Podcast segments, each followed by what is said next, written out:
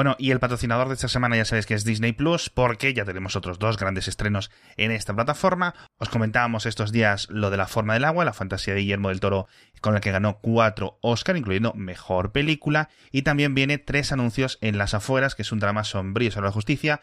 Es una película dura, es una película agridulce, pero que merece mucho, mucho la pena verla. Entonces, si os la perdisteis en el cine, en su momento tenéis que verla. No solo está increíblemente bien dirigida, sino que está protagonizada por Frances McDormand, que ganó el Oscar a Mejor Actriz por la película, que ya lleva tres Oscar a Mejor Interpretación, e incluyendo el de este año, por Nomadland, por cierto, y que muchos descubrimos en Fargo, donde ganó su primer Oscar ya hace unos años. Y en esta película, en tres anuncios en las afueras, interpreta a una madre que ha perdido a su hija en un asesinato y que se tiene que enfrentar a todo el mundo para conseguir la justicia que necesitas. De verdad, si os apetece disfrutar también de, la película más aclamada del año, comentaros la fecha, que es que va a estar disponible en Disney Plus el 30 de abril. Y ya sabéis que en Disney Plus tenéis el mejor cine de Oscar, como estas dos películas, La forma del agua y tres anuncios en las afueras, películas como ya casi no hay.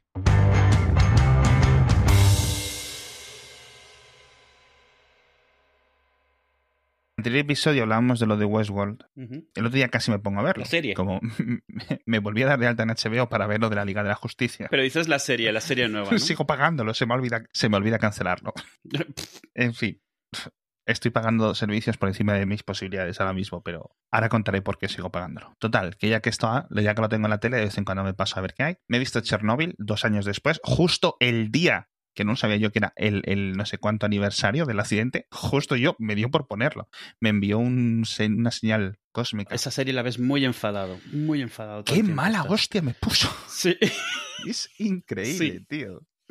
Sí, sí. Pero muy buena, muy buena, mm. muy buena. Cinco episodios solo. Cuando, cuando hubo la fiebre de por la serie, cuando la estaban emitiendo, yo recuerdo todo el mundo muy pesado en Twitter. Me imagino que estarán también muy pesados con WandaVision y tal, cuando se pone algo así. Sí, cuando es algo que no estás compartiendo, todo te parece muy pesado. O sea, esto es así. yo cuando es temporada de Champions es como... es lo que toca. Así que nada, muy bien, muy recomendable. Si no la habéis visto, de verdad, eh, está bastante bien. Y se ve muy rápido y suceso real. De hecho, luego he estado viendo un montón de vídeos de YouTube. Eh, pausaba para ver vídeos vídeos, explicación de, reactores y documentales. Sí, tiene, tiene, tiene varias licencias artísticas, pero no tantas como, como para desvirtuar el mensaje. Yo creo que es, dan mejor información histórica que el resto de documentales que he visto. ¿eh? Obviamente hay muchos personajes que están como, como que se han unido en uno solo para hacerlo más un villano y cosas así. Sí, amalgamados en la... La parte eh, de lo que sucedió es bastante fiel. La parte de lo que se intentó hacer. Otra cosa es eso, la, la, escalera de aprobaciones de mensajes, que es un poco ver Chernobyl, es un poco como ver, no sé si has visto Shin Godzilla. No, pero nuestro amigo José Jacas sí. estuvo dos días sin callarse de la puta película. Es que la ves y es este tipo de, de, desastre burocrático que lo estás viendo, que es como en cámara lenta ves el desastre y ves cómo viene y nadie está haciendo nada porque todos están preocupados por las jerarquías, por las relaciones, por quién debería tomar las decisiones, por pedir permiso, a pedir permiso, a pedir permiso para hacer las cosas. Chernobyl es un poco así, o sea, un poco con, con cosas reales, no con un dinosaurio de 100 metros, pero es un poco lo mismo, o sea, toda esa burocracia, todo cuando el peso del estilo de gobierno o el peso del estilo de, de, jerarquía y todo esto hace que no puedas moverte y que no puedas resolver las cosas a tiempo o que las resuelvas de mala manera porque quien tiene que tomar las decisiones no quiere pringarse o no quiere ser el responsable o no quiere tomar la decisión y, tú lo estás viendo ya cuando lo cuentas y es como, no, no, muévete, haz algo. La verdad es que está, está, está muy, muy guay. Bueno, yo creo que una de las mejores series europeas de, la historia. Triunfó mucho además, o sea. Por mucho que sea HBO, es producción de Sky, etcétera, todo mm. autores, eh, actores ingleses, actores suecos, actores rusos, ucranianos y tal. Así que increíble, o sea, increíble. Muy, muy bien para aquellos que seáis un poco amantes de los animales, eh, hay un episodio muy duro, pero en general muy dura las escenas, ¿cómo decirlo?, muy explícitas de las enfermedades y cosas así. Así que nada, pero vamos, interpretación, interpretativo, etcétera. Bueno, estoy viéndolo aquí en IMDb, 76 galardones, no sé qué, o sea, bueno, no, no os voy a descubrir nada porque seguramente muchos ya la, la hayáis visto en su, en, su, en su momento. Y el caso, lo que no había visto para nada más allá del típico artículo en IO9 y cosas así, es eh, criado por lobos, Raised by Wolves. Una de nuestro amigo, ¿cómo se llama? El de Alien. Ay, que se me va el nombre. Cameron. No, de Alien 1, no de Alien 2. Ridley Scott. Scott, por Dios, ay, qué horror, qué mal todo. Uy, voy a borrar todo esto. Voy a borrar Uy, todo esto. estás peor que yo. Fatal, tío. De repente me han venido todos los nombres como clásicos de, de 2001, de tal, de, de Blade Runner. Como, ¿quién fue? Bueno. ¿Quién fue? Pues nuestro amigo Ridley Scott, creo que no está completamente, no es su hijo de la misma forma que Alien es su hijo. ¿vale? O que Blade Runner, sin contar los libros, etcétera, es su hijo. Pero yo creo que dijo mucho, ¿no? Sobre producción y me parece que dirige los dos eh, primeros episodios. Bueno, me la vi sin ningún tipo de expectativas, en plan, bueno, ciencia ficción que intenta hacer algo diferente, etcétera. El primer capítulo es posiblemente de lo mejor de ciencia ficción que se ha hecho en la historia lo digo sin ningún tipo. O sea, lo podemos discutir si es top 10, si es top 15, pero es una pieza increíble. Si hubiera sido una película, es decir, el primer capítulo son como unos 50 6 minutos largos, si lo expandes un poco metiéndole cosas del segundo y del tercer capítulo, puedes condensarlo, puedes mover algunas cosas de la narrativa para adelante y para atrás. Es decir, si, si creas un producto de hora 40 y lo envías al cine, clásico instantáneo, o sea, en plan, algo Ridley Scott no había hecho algo tan bueno, te lo juro, desde Alien. Y ha hecho El Marciano y un montón de cosas que están muy bien. Increíblemente buena. Luego ya un poco de meandro en, el cuerpo intermedio. El final tirándome un poco de los pelos diciendo qué está pasando aquí. Sí. No quiero spoilear porque seguramente visto, no es, no mucho spoiler, pero has visto, has visto como eh, eh, alguna de las explicaciones de cómo al final todo está basado en, el- en la religión mitraica y todo esto, ¿no? Supongo que lo has visto ya. Sí, sí, claro. Me Claro. metí, caí, caí en el, Claro. caí en el, en en el el hueco de la Wikipedia, sí. Sí. Está, claro, mejor eh, ahí es donde te explican, porque ah, te explican, pero está claro que no habrías podido saberlo antes. O sea, está claro. Ya cuando te explican, dices, ah, bueno, pues vale. Sí, no, porque yo, de, yo no sabía nada. O sea, sabía lo, lo mínimo más básico de, de esa religión. Pero que es que no es que coja tres cosas y No, se invente algo, yo que sé, como Evangelion, que bueno, tiene palabras de la Biblia, pero palabras, o sea, hay cosas así, no tienen realmente nada. Es que Evangelion es fetichismo. O sea, Claro, fetichismo claro, de. pero es- Mira, mira, mira una cosa te voy a decir. Y aquí mm, lo voy a decir con total seriedad. Si lo que hace Evangelion con el cristianismo lo hace un director inglés, estadounidense, español, con religión rara, ajena a las abramaicas, canceladísimo tres segundos después. Es que se cagan en todo, o sea, que si fetichista, que sea apropiación cultural, Sí, sí, que sí, sí, sí, sí. totalmente. Pero bueno, como es un japonés, que a mí me da igual, ojo, de verdad. Sí, no, Me a mí me gusta Evangelion, pero claro, yo cuando lo veo es como, bueno, aquí has cogido lo que te ha dado la gana, como te ha dado la gana. vamos.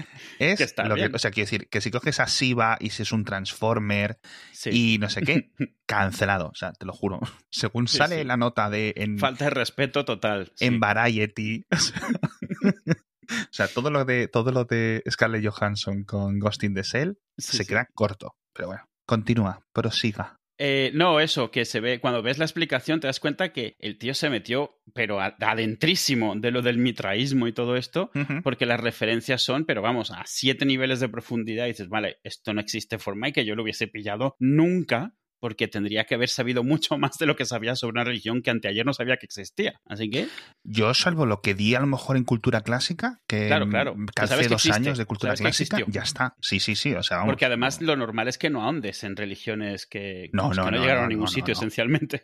No, todos teníamos el típico amigo un poco friki de la mitología, seguro, Sí, seguro. sí, sí. Siempre conocimos a alguien en plan que se sabía, pues sí, mira, tal. Baco resulta que era el tío abuelo de no sé quién, y entonces resulta que una libélula, yo qué sé, me lo he inventado.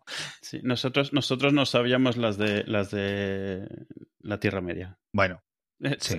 que, claro, ah, hablando de Tierra Media, joder, tío, que tenemos el, a veces empezamos a grabar con el cerebro súper conectado. Llevo semanas durmiendo fatal, semanas durmiendo fatal. Me voy a la cama, nada, me pongo un poco de Star Trek con un AirPod o... Le, le digo AirPod aunque no sea AirPod. me hace gracia, me hace gracia que tu, que tu playlist de dormir es Star Trek. No lo sé por qué, pero me hace mucha gracia. Molesto un poco a mi mujer, dando vueltas para un lado, para otro, tal. He hecho partidas de ajedrez que funciona. Bueno, mejor dicho, tengo que decir, funcionaba. ¿Vale? Que llega una partida en la que se me van cerrando los ojos y de repente me han desaparecido 30 segundos de juego. y ya pierdo porque se me acaba el tiempo. Pero estás jugando con gente que te está esperando. Sí, en liches, en liches. Se nota además, porque puedes ver de- de- si pinchas en el nick, te Sí. sale la bandera Y si son las 4 de la mañana y te pone es, es, dije, hostia, otro, otro, Otro insomnio. otro pringa. Bueno, total.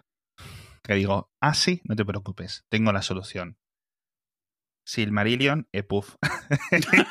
Google. Qué valeriana ni que nada, vamos. Me lo volví a re- releer porque desde los 15 años no lo he vuelto a tocar. No, desde los 15 no, desde los 19. No he vuelto a tocar el Silmarillion. ya en su momento no me acordaba de nada. Cuando pasas la página y no sabes Sí. qué has leído. En el, en el se te van 5 minutos, en el Silmarillion se te van 15 páginas. Pues leo, sí, pues leo eso, 10 páginas o así, lo suficiente como para que el Apple eBooks ahora te da trofeos por leer, Ah, sí, sí. cosa que no sabía. Pero es un poco cutre, te los da enseguida. Llevas 5 minutos y te empieza a felicitar y dices, bueno, así. Sí, porque yo leía con la de Kindle, porque es te lo puedes llevar a Android y, Sí, sí, claro. y cosas así, y tienes Ya- los audiolibros y todo eso. sí. Mm. Y, y me hace mucha gracia cuando pasas seis páginas y dices, ¡Uh! Llevas ocho días ¿Qué leyendo. y, imagen tienes de mí, iBooks? ¿Qué imagen tienes de mí que me estás felicitando? Bueno, total. A la décima página. Ahora mismo voy por. Ya están empezando hablando de los hombres otra vez, ¿vale? Los hijos de. mm, Joder, es que se me ha olvidado. Ebor, Ebeor, Egor, Ereor, Erebor. No, Erebor es la montaña. Eh, que no les dejan entrar los elfos, que sí, que no, que no sé qué. Es decir, ya he pasado la mayoría de los dramas de los elfos, no he pasado todo porque Morgoth aún sigue vivo, pero vamos, que básicamente me lo he puesto, digo, bueno, aprovecho para intentar dormirme, que ha funcionado como mano de santo, y me voy poniendo un poco al día, recordándolo para la serie de, de Amazon, pero vamos, Sí. guay, guay, guay, no sé, ya he leído como 300 páginas poco a poco, 10 páginas al día, pues ahí estamos. Es muy durillo, es muy durillo, Mira, pero... Estás, estás haciendo, estás haciendo notas. ¿Cómo decirte? Lo, lo aprovecho de una forma diferente que hace muchos años. El libro. O sea que, o sea que bien, y me ayuda a nivel con a coger el sueño, con lo cual, genial. Así que estupendo. Si alguien quiere hablar con nosotros del Silmarillion, ya te digo, es por prepararme por, para la serie, porque tiene muy buena pinta. La verdad es que estoy muy ilusionado. Estoy muy ilusionado, por Mm. cierto, de que venga esto ya. Y has visto ya las primeras imágenes de lo del la danza de los dragones, de la precuela de Juego de Tronos, con lo cual tiene pinta de estar bien. Yo ah, espero que sean capaces de, de reprender un poco esa llama. De capturarlo de nuevo. Del sí, fandom, después del- sí. Mm. Porque es una pena, ¿no? Al final, por mucho que le hemos criticado, es una pena que por cinco episodios del final, ¿no? Sí, sí, además es Se así, pierdan ¿eh? 10 Ujú. años. Que por cierto, es, es la es el décimo aniversario ahora de. Sí, nos hemos del- planteado del volver a ver las, las siete temporadas. Yo no, yo no puedo. Yo ahora mismo no, no podría porque sé que no puedo. A veces lo he pensado, digo, bueno, me veo las tres primeras temporadas, las cuatro a lo mejor, que son, yo creo, indudablemente buenas, aunque en la tercera y en la cuarta ya había un poco de desgaste. La que hemos visto ahora estos días es la de Shadow and Bone, que sacó Netflix. Está bien, los libros están bien, Hostia, la serie esa- está bien. ¿Eh? Esa la está viendo mi amiga Laura, cuando viene a casa estos días. la pone. Eh, Lo único malo es que haces cualquier serie de medio fantasía y ya están los artículos. Será el nuevo Juego de Tronos y es como, pero si, si, el, si el viejo Juego de Tronos ya no era el viejo Juego de Tronos para cuando terminó. Juego de Tronos fue tal cosa que ni Juego de Tronos pudo mantener ese nivel después de un tiempo. Entonces, no le podemos pedir a todas las series nuevas que sean el nuevo Juego de Tronos, pero esto hasta que pase la moda de llamarlos así, es como todas las pelis eran el nuevo Matrix durante un tiempo. La serie no está mal, está, bueno, es, es light, es ligera intenta crear todo este universo muy grande, está basado en unos libros, lo hace bastante bien, no necesitas haber leído los libros, pero no deja de tener regustín a novelas de adultos jóvenes. Sí, Tienes a tu chica joven que resulta que era la elegida de la profecía y su amigo que está enamoradísimo de ella, pero no se lo declaran y es el que la, la quiere proteger todo el tiempo, y los malos. Y es bueno, esto lo he Ya. visto ya. Yo con los 30 segundos que te pone Netflix cuando estás dando vueltas, dije no, no por nada. Que a lo mejor te la pones y está bien, pero dije esto ya lo tengo un poco... Sí, el problema es que es predecible. Está bien, no está mal, está bonita de verla, o sea, está muy bien. Los personajes no están mal montados, sobre todo no los protagonistas, sino los personajes están bien, pero no es nada revolucionaria la serie. Nosotros la hemos visto, la hemos terminado hoy, la temporada, y bueno, terminó exactamente como esperábamos que terminase, pero bueno, esperaremos a la siguiente a ver qué tal. Está bien, si no tienes nada más que ver, no está mal. Ahí A la siguiente temporada. Estoy mirando en Wikipedia. Es que es que tiene todo. Es, Tiene es- sí, todos es- los- es- es muy es, muy tropera, ¿no? es troperrífica, como dicen los de TV Tropes. Que en el fondo todo tiene tropos, entonces tampoco todo tiene Sí, clichés, bueno, por algo son vale. clichés, Mm. pero tiene muchos. Lo que pasa es que está muy cuidada y bueno, se los, se los perdonas muchos de ellos. Pero también es cierto que si tienes algo mejor que ver, pues esto ya lo has visto. Lo has visto con otros disfraces, otros nombres y otros poderes. Otra profecía parecida pero no igual. Si no tienes nada más que ver y si Netflix está dándote mucho la vara, pues lo puedes. Estoy viendo que es una trilogía de libros, está la trilogía de los libros, Grisa. Los, libros en su momento fueron bastante famosillos. ¿eh? Ah, sí, pues fíjate que ni me suena, pero es que salieron cuando yo dejé un poco de meterme ya en tanto en sci-fi y en fantasía. O sea que, porque hubo épocas que es que no me daba el sueldo, tío, para. Yo tuve. Mi época muy dura de fantasía fue en los, en los 90, que es cuando Martínez Roca empezó a sacar todos estos libros con el lomo eh, amarillo, una colección muy grande y me lo bebía todo, todo. Y luego cuando se me acabó me empecé a pasar a leerlos en inglés porque había todavía más. Claro, claro, y, claro. Y había muchísimo, fue muchísimo. Y llegó un momento en el cual quedé saturadísimo y paré. Y creo que lo único que seguí leyendo era Mundo Disco, pero porque Mundo Disco tiene un setting de fantasía, pero realmente las historias nunca han sido muy de fantasía. Entonces no, no era mucho problema. Y de ciencia ficción, es cierto que no había, había muchísimo, pero no mucho nuevo, sino mucho clásico cuando yo me metí mucho con ello. Ahora ha tenido, en los últimos 10 años ha tenido un resurgir muy grande la ciencia ficción de nuevo que me, me, encanta, me parece muy bien, pero definitivamente no estoy tan al día como estaba en su momento. Sí, yo creo que sí, estoy entrando aquí en Cyberdark, que es una de la, la librería digital, ¿no? Sí. Comercio electrónico principal en España para este tipo de libros, especializado en, sí, sí. Uh -huh. en, en, género, por decirlo de alguna uh -huh. forma, tenéis de todo. Si consiguiera recuperar mi cuenta, me, sí que sí que tendría ahí, ahí un, es donde un, buen carrito. Sí, sí, no, yo en, aquí en Cyberdark veo que la web sigue igual que en 2008 y 2009 y cosas así, sí, que es cuando yo entraba. Era ciberdark.net, ¿no? Pues eso, que, que muy re, recomendada normal y, re, y, muy recomendada lo de lo de eh, criados por lobos, Raised by Wolves. Echadle un vistazo, de verdad. Sí, Raised by Wolves. Sobre todo, sobre todo eso. Es, es raro ver el primer episodio, como dices, es raro ver que se lancen de esa manera al, a, a, la ciencia ficción loca, o sea, loquísima, sin intentar aterrizarla en ningún sitio, de ninguna manera con nada moderno. O sea, lo estás viendo y estás todo el tiempo, ¿cómo? ¿Cómo? Pero no de que no lo entiendas, sino de que no estás acostumbrado a ver o sea, a mí me recuerda, yo que sé, a las pelis estas de ciencia ficción de los 70, que era como cualquier idea vale, todo, todo lo metemos, porque no pasa que, nada. Pero que no, que no, es, que no es alto concepto. Es, es, es, esto, es decir, esto es precisamente lo que no es alto concepto. Es decir, no es una paranoia rara, simplemente es algo bien hecho yo creo, ¿eh? Sí, está, está guay. Y es, claro, la primera vez que ves la parte de, de, eso, de la. No spoilear el primer episodio, pero tampoco son spoilers porque no es de lo que va la serie. Cuando están eh, eh, gestando los, los bebés que van a tener, dices, están haciendo? ¿Qué es esto? y luego lo estás viendo y dices, oh. Ha puesto el puerto Lightning. Sí, sí. No, está bastante bien está bastante bien. Y justo como eh, antes de ver el último episodio, o lo pausé para hacer la comida o lo que sea cuando estaba acabando el último episodio, y me iba a proseguir en la Wikipedia leyendo un poco sobre cosas, uh -huh. y pone la segunda temporada, que, y yo, ¿qué? Yo, pero te lo juro que pensaba, digo, se iba a acabar y ya está. Y no, segunda temporada. Y luego sí es cierto que cuando acaba el episodio, como que te deja con un poco de ganas de más, pero bueno. Sí, a mí general, me suena, no me acuerdo bien, me suena que lo habían muy cancelado y que y lograron una cosa más te voy a decir. Una ¿Mm? cosa más te voy a decir. ¿Mm? Tiene un montón de cosas Hyperion y cosas así, ¿vale? Ese tipo de libros. Sí. Uh -huh. Pero también un montón de cosas de Lost. Un montón de cosas de Lost. Del tipo de misterios, el tipo de resoluciones, el tipo de cosas que tienes que prestar atención a una cosa que se susurró en el Sí. episodio 3, que es el episodio 8. Ese tipo de cosas. Y vedla con, con mucho interés. Y además, uno de los protagonistas, por cierto, es el de vikingos. Pero sale totalmente vestido siempre. Así que eso que, eso que no, eso que no os lleváis. Te voy a decir una cosa. Como te has portado bien, te voy a dejar hablar de Babylon 5. ¡Buah! Esto está, está, estoy muy contento con Babylon 5 este año. Este año es el año de Babylon 5 en el escritorio, tío.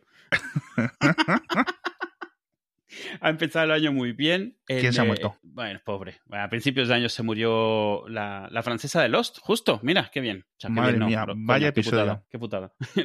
Cuando sale la francesa, ¿cómo se llama la francesa? Se me ha ido el nombre ahora. Eh, Muró, Rousseau, Rousseau. Rousseau, Rousseau. Rousseau, Rousseau. sí, creo que Rousseau. Ella era una de las protagonistas de Babylon 5. Se murió este año, en enero, por lo visto, del, del, del virus este, del, del, de la fiebre esta del Nilo, de los mosquitos, esta cosa, no me acuerdo cómo se llama. No jodas. eh. Sí, sí, O sea, el año del coronavirus y te mueres de fiebre del Nilo, tío. ya te digo, tío. Y bueno, fue muy triste porque, no sé si sabes, si sabes es porque te lo he dicho yo, se ha muerto muchísima gente que salió en Babylon 5, muchísimos de los de la, de la plana principal de personajes y se han ido muriendo todos. El, el, otro día veía una comparación, se ha muerto más gente de Babylon 5 que se filmó en los 90 que de la serie original de Star Trek de los 60, ¿sabes? Que Hostia, es... Sí, que William, que William Sandner el otro día, ahora comentábamos lo vieja que es en el anterior episodio, lo vieja que es Star Trek, la serie original, cumplía 90 años y yo te lo juro, te lo decía por chat, digo, si pensaba uh -huh. que este tío tenía 70 años. Sí, Pero sí. si estuviera 70 años, habría grabado la serie en pañales, claro. claro. Es, que es increíble, tío. sí, sí, es tal cual. Y es, es, es, eh, el otro día lo veía comparado y es muy triste. Gente que se murió muy joven de un montón de cosas eh, diferentes. Muchos de los protagonistas principales, creo que de los protagonistas principales solo hay dos que no se han muerto. Uno, el que uh -huh. salía en Tron, eh, y otro, Peter Jurassic, que ha salido en muchas, en muchas Ese series Peter, también. Peter Jurassic, por lo que veo, es el de Tron. Los dos salieron en Tron. Salieron ah, en Tron y aquí de vuelta. Sin... O sea, que salir, salir en Tron y en Babylon 5 era un poco como la dupla, un poco rollo. Sí, era un poco como, bueno, como Jeff Bridges que sale en Tron y salía como en siete películas frikis de la época. Eso de que te coges un actor o, o el de Highlander, sí. que también salió en varias así. Bueno, esto, esto, iba, se, se ve que decir... te cogen para esto. Este, este, este firma los contratos raros. Mira, llámalo, que esto no le importan los disfraces. yo iba a decir el Hugo, yo iba a decir el Hugo Weaving, que también hizo un montón de pelis frikis en, sí. en cinco años. Hizo la de Señor de los Anillos, la de V de Vendetta. Priscila, la reina del desierto. Y Matrix, que, que vamos, encadenó en tres años. O sea, Demasiado Hugo Weaving, me parece que me comí yo en cinco años. Así, tío. Pero no era eso lo que me tenía mencionado, obviamente. Que se haya muerto más gente de Babylon 5 es de la parte de la tristeza de los fans de Babylon 5. Cada vez que se muere alguien es joder, otro más. Eh, y siempre es de cosas inesperadas, nunca es de viejo, ya. ¿sabes? Entonces, bueno, es una putada siempre, pero bueno. Este año en HBO Max, de, o sea, de Estados Unidos, han sacado eh, Babylon 5 remasterizada a, a, en HD, uh -huh. en, en, formato 4.3, que fue el formato original. Se filmó para hacerse 16.9, pero los efectos no estaban y decidieron hacer lo correcto, que fue seguir con toda la serie en 4.3, porque ¿qué vas a hacer? Pues no tienes los efectos y nadie los va a hacer. Pero se ve bastante bien, se ve bien a 720 y se ve exactamente igual que a 1080, así que no tiene mucho sentido verlo a 1080, pero bueno, está ahí. No ha llegado a Europa todavía. Creo que HBO Max llega aquí cuando llega a finales de año, de este año puede ser. Cuando llegue, no lo sé. Yo es que tampoco te pienses que sé mucha diferencia entre lo que es el HBO que tengo yo, el HBO Max y esas cosas. Yo pero tampoco, bueno. pero sé que he leído que solo está en HBO Max y que HBO Max viene a finales de este año. Ni siquiera sé si, si se traerá en la serie, porque no han dicho nada, porque es de estas series, quien la conoce la conoce y quien no, nunca ha oído uh -huh. hablar de ella. Eh, algo que decían es que por lo visto, ojo, todo esto es especulación, que por lo visto ha causado bastante interés y entonces eh, Warner ha decidido, bueno, que a lo mejor tiene sentido sacarle algo más de jugo a esta propiedad que tienen desde hace veintipico años que no aprovechan, que en su momento era como la serie máxima de ciencia ficción que había en la televisión, lo único que podía competir con Star Trek y luego lo dejaron languidecer y morir, parte de la historia de Babylon 5. Entonces, por un, por un lado tenemos lo de remaster, por otro lado eh, se han encontrado un montón de los modelos originales en 3D, que era uno de los mayores problemas para rehacer un montón del 3D y hacer cualquier cosa siguiente. Y algo mandó Straczynski por Twitter.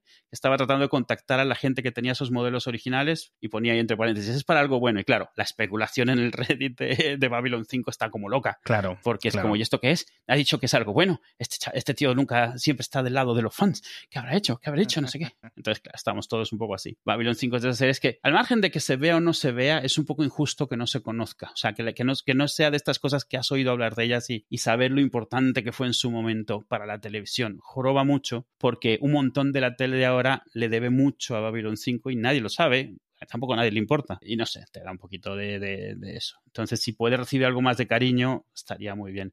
Lo último que se hizo con Babylon 5 fue un, un par de pelis de estas super cutres, de, con efectos de mierda, porque no había presupuesto y el Straczynski dijo, mira, para hacer esto no hacemos nada. Y pararon ahí y no siguieron haciendo nada. Es una pena. O sea que se podría venir un, una Next Generation de... Claro, lo que se está diciendo es, no saben si hacer algo que sea en plan como The Next Generation, 10 años después, 50 años después, 100 años después, o si quieren hacer un reboot, o si quieren hacer una miniserie serie, tratando de ver los cuatro que quedan vivos si pueden hacer algo con ellos uh -huh. o qué. Pero claro, cualquier cosa que saquen, si está hecha con cariño, pues va a venir bien a los que somos fans. Y con suerte, también han dicho, a lo mejor hacen un Galáctica, ¿sabes? O sea, que se cojan a Straczynski y decirle, mira, ¿lo puedes hacer de nuevo? Claro. Lo intentamos hacer de nuevo, desde cero. A ver qué es lo que pasa, pero eh, Babylon 5 es una serie muy rara en una cosa en particular. Tiene muchas otras, pero una de ellas es que 90 y pico por ciento de sus episodios fueron escritos por la misma persona. Esto es muy raro. No, no había sucedido nunca antes y no sucedió nunca después en ninguna serie de múltiples años que todos los episodios estén escritos por la misma persona,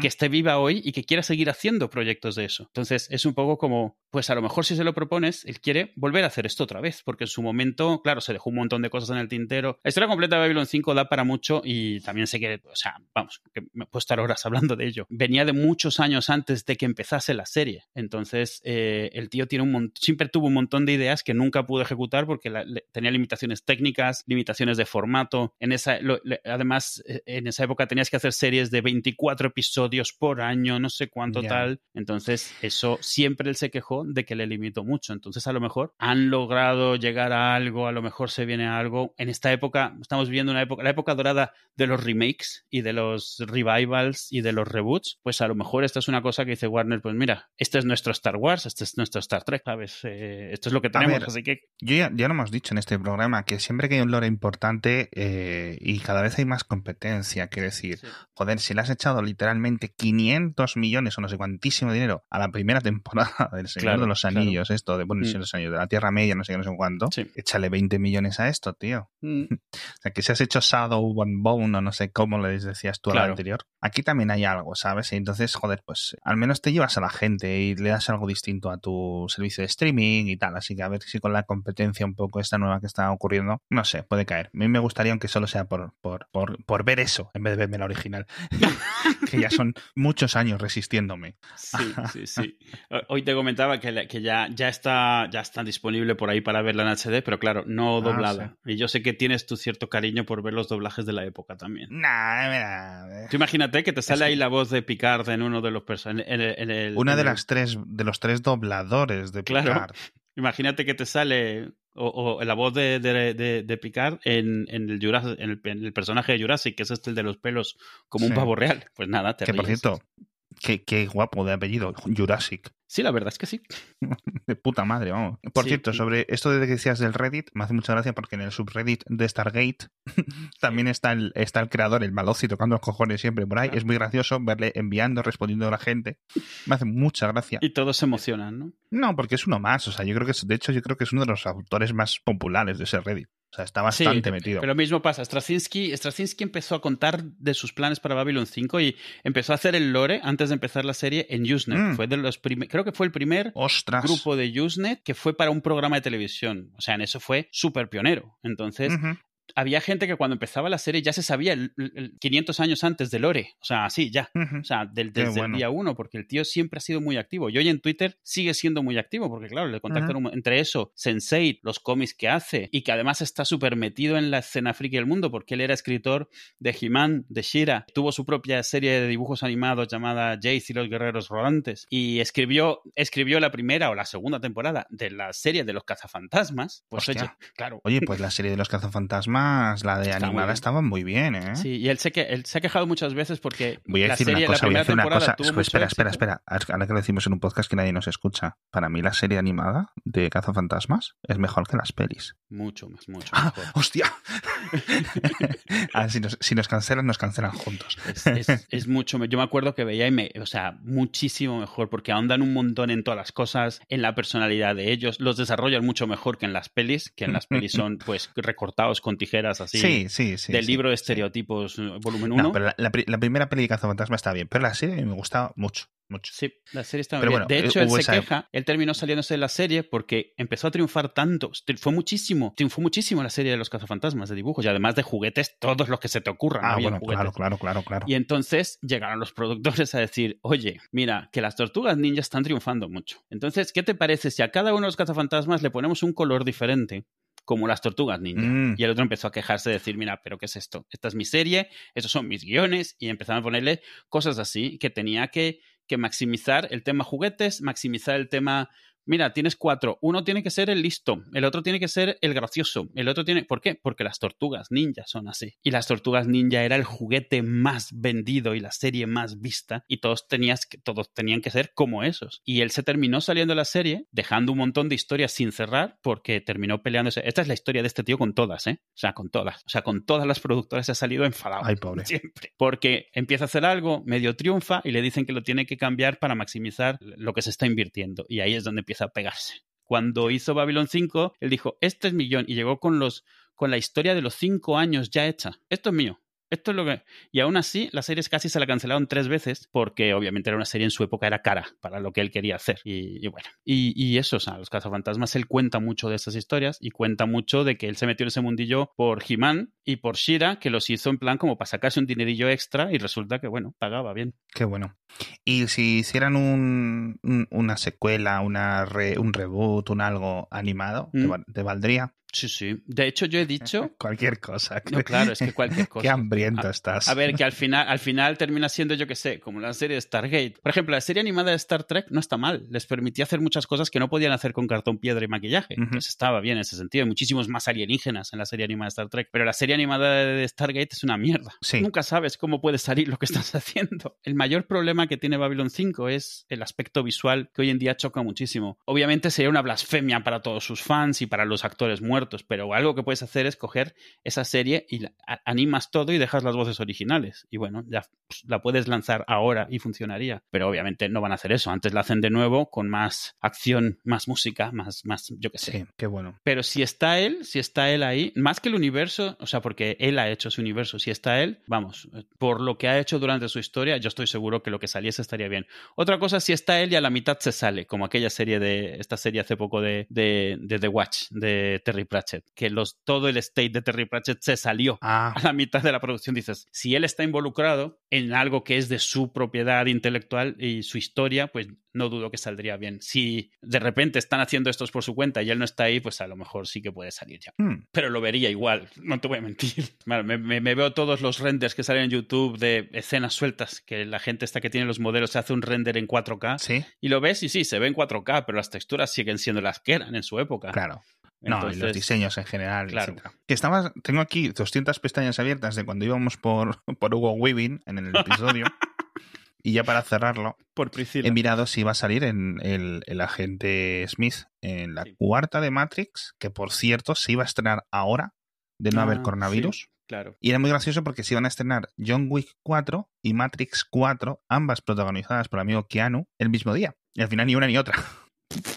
Ahora en mayo. salió, antes, salió antes Bill and Ted con Keanu Reeves que, que, ninguna de estas dos. Hostias, es verdad, es verdad. he visto? Yo no. No he visto ni la original. No, esta es la tercera, hay dos originales. Y en la de Matrix 4, de la que no estoy leyendo ni quiero saber mucho, ya cuando se acerca un poco más, más allá de ver escenas típicas espías de la grabación, porque están, están grabando mucho en, en, San Francisco y en Alemania y tal, si no recuerdo mal, va a volver Merovingio, Merovingian en la versión original, el actor. ¿Va a volver Mónica este Bellucci? No. Ah. No pone nada. Eh, por favor, amigos, eh, pausad el podcast. Para aquellos que seáis un poco más jóvenes, Mónica Bellucci Matrix Reloaded en Google Imágenes. Ya está, no tenéis que hacer nada más. Dios santo. Si buscáis Revolutions o Reloaded, va a haber dos trajes, uno blanco y uno rojo, da igual lo que veáis. Esto no es normal, ¿vale? Así que ya está. Eh, volviendo a la Tierra, tiene, eh, sale aquí en, un, tal agente Johnson, ¿vale? Interpretado por un actor que no, no, conozco. Neil Patrick Harris, por algún motivo. Hombre, Dougie Hauser. Hay gente que se te queda marcada para siempre como una cosa y él es Dougie Hauser. Esto es así. Y más gente. ¿Quién estoy viendo aquí? Jonathan Groff, el colega este de Mindhunter. Mm. Que por cierto, ya con esto lo digamos, por favor, por favor, más temporadas de esto. David Fincher, por favor, por favor, de verdad, más, más, más Mindhunter. Eh, no sé, no sé qué hay que hacer para pedírtelo ya. ¿Y qué es lo último que quería pedir? Aparte de más Mindhunter, se me ha olvidado.